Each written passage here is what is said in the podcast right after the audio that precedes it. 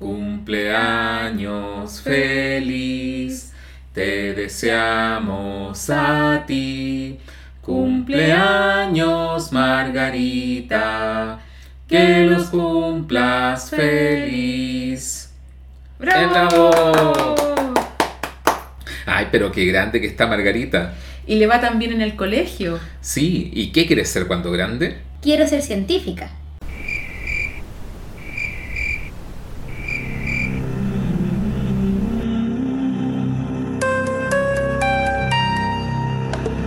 Hacía presagiar que Margarita querría ser científica. Sus padres la miraron desconcertados y por más que intentaron, no encontraron las palabras que expresaran su gran confusión ante tal inesperada revelación.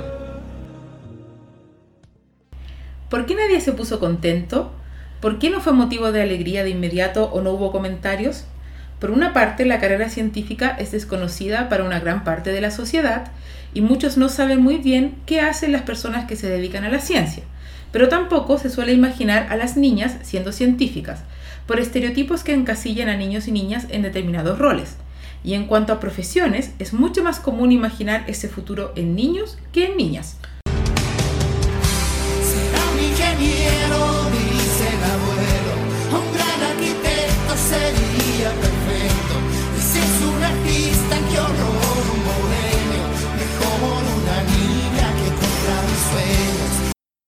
Esperable, considerando que durante siglos las mujeres ni siquiera tenían expectativas de formarse a nivel universitario.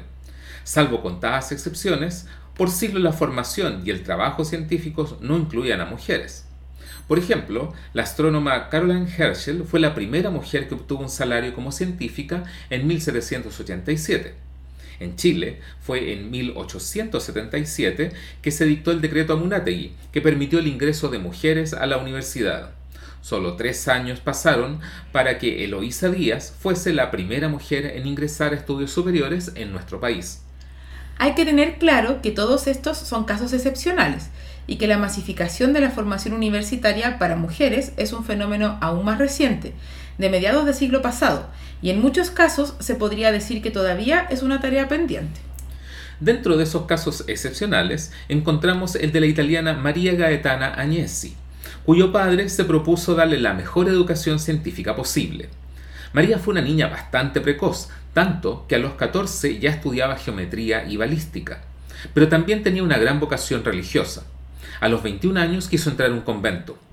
Así que es un caso doblemente curioso, porque fue más bien su padre quien insistió en que continuara sus estudios de matemática. A sus 30 años se publica en Milán su obra más famosa, Instituciones Analíticas para el Uso de la Juventud Italiana. Este libro fue elogiado por muchas sociedades científicas europeas y usado por más de 50 años. Se le atribuye haber sido el primer libro de texto que trató conjuntamente el cálculo diferencial e integral. Se elogió repetidamente la claridad, el orden, la precisión y el uso afortunado de los ejemplos. Entre esos ejemplos sobresale la famosa curva de Agnesi, la cual por mucho tiempo fue reconocida como la bruja de Agnesi, por una mala traducción del italiano al inglés. Otro caso de una científica que desde muy joven fue acercada a la ciencia por los adultos a su alrededor fue Jocelyn Bell, la astrónoma que descubrió los pulsares. Su padre fue el arquitecto del planetario de Arnagh en Irlanda del Norte, y el personal del planetario la animó a dedicarse a la astronomía. Y eso fue decisivo, porque en su escuela, por el contrario, no se le enseñaba ciencia a las niñas. Tremenda sugerencia, que terminaría décadas más tarde en uno de los descubrimientos astronómicos más fascinantes. Aquí está la sección juguetería. ¿Qué le compramos a la Jacinta? Por acá hay juegos didácticos, los legos. Por este lado mejor. Aquí está lleno de cosas rosadas, juguetes de niñas. Hay cocinas, tacitas. Usted no lo diga. Sin darnos cuenta, los adultos traspasamos prejuicios acerca de lo que debe o no hacer una niña o un niño con las actividades que les proponemos. ¿Cuántas personas piensan seriamente en regalar juegos de construcción o kits de ciencia a las niñas? ¿Y cuántas personas invitarían a una niña a resolver un problema de ingenio matemático? No se trata de que las niñas no puedan tener muñecas ni cosas rosadas, sino de que tengan todas las posibilidades, incluso las típicamente asociadas a roles masculinos. ¿Con qué jugaban las científicas que conocemos? ¿Qué actividades se le proponían de niñas para hacer?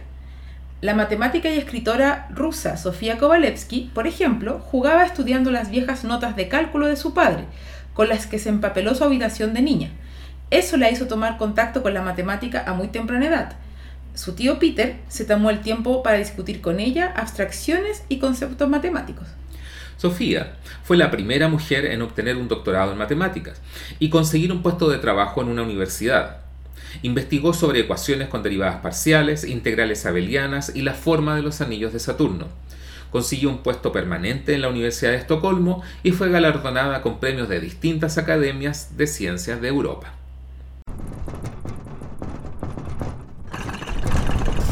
Oye, parece que está temblando. Sí, un poquito. Ya pasó. Voy a buscar en el Servicio Sismológico Nacional a ver si hay información sobre el temblor. Y por mientras, comentemos que una mujer fue fundamental para entender los fenómenos sísmicos. Es Inge Lehmann, que también fue beneficiada tempranamente por una educación que no la marginó de la ciencia.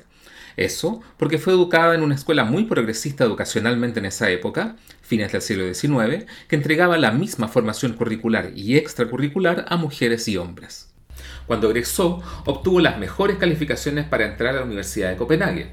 Eventualmente se haría famosa por comprender la manera en que se propagan las ondas sísmicas en la Tierra y deducir de ello que nuestro planeta tiene un núcleo interior sólido y uno exterior líquido. Hola, Hola, ¿y cómo te fue en el colegio hoy día? ¿Qué aprendiste? Estuvo muy entretenido. En la clase de ciencia nos contaron muchas cosas sobre muchos científicos. Nos hablaron de Albert Einstein, de Galileo Galilei, de Isaac Newton, de Pitágoras, de Euclides. ¿Y ninguna mujer científica? ¿Y hay mujeres científicas? Si una niña nunca se entera de que hay mujeres científicas, seguramente le costará mucho imaginarse a sí misma como una de ellas. Por eso es muy importante que la enseñanza de ciencias, ya sea en las salas de clases y en los libros de texto, sean visibilizadas, dando la oportunidad de que las niñas se identifiquen también con estos modelos y se sientan animadas y capaces de seguir una carrera científica. No, no, no, no, no. ¿Qué pasa?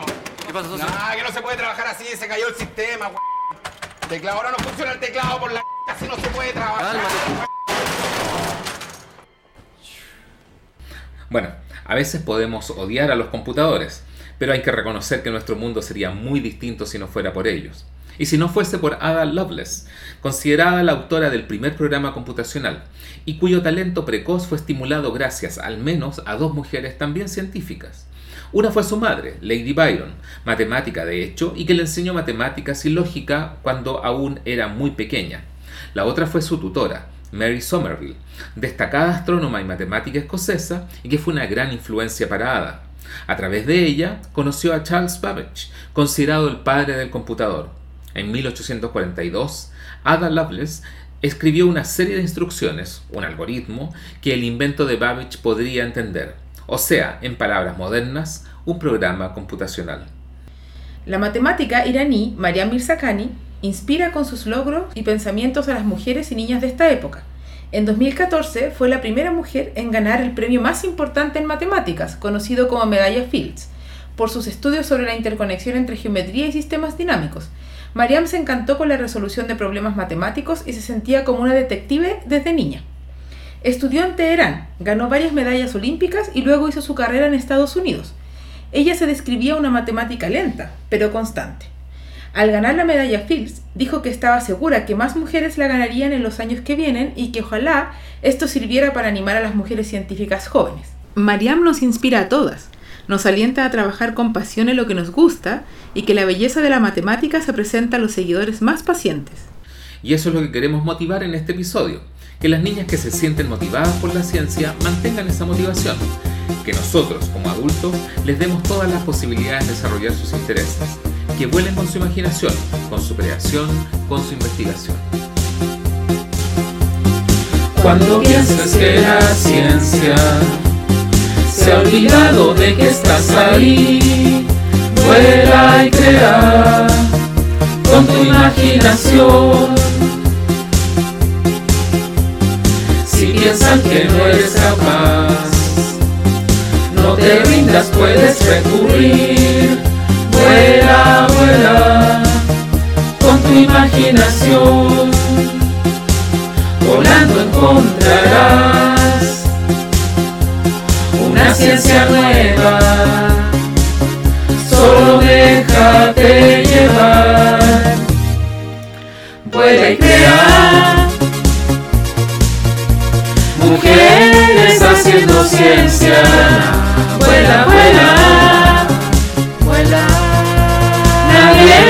controla tu imagen.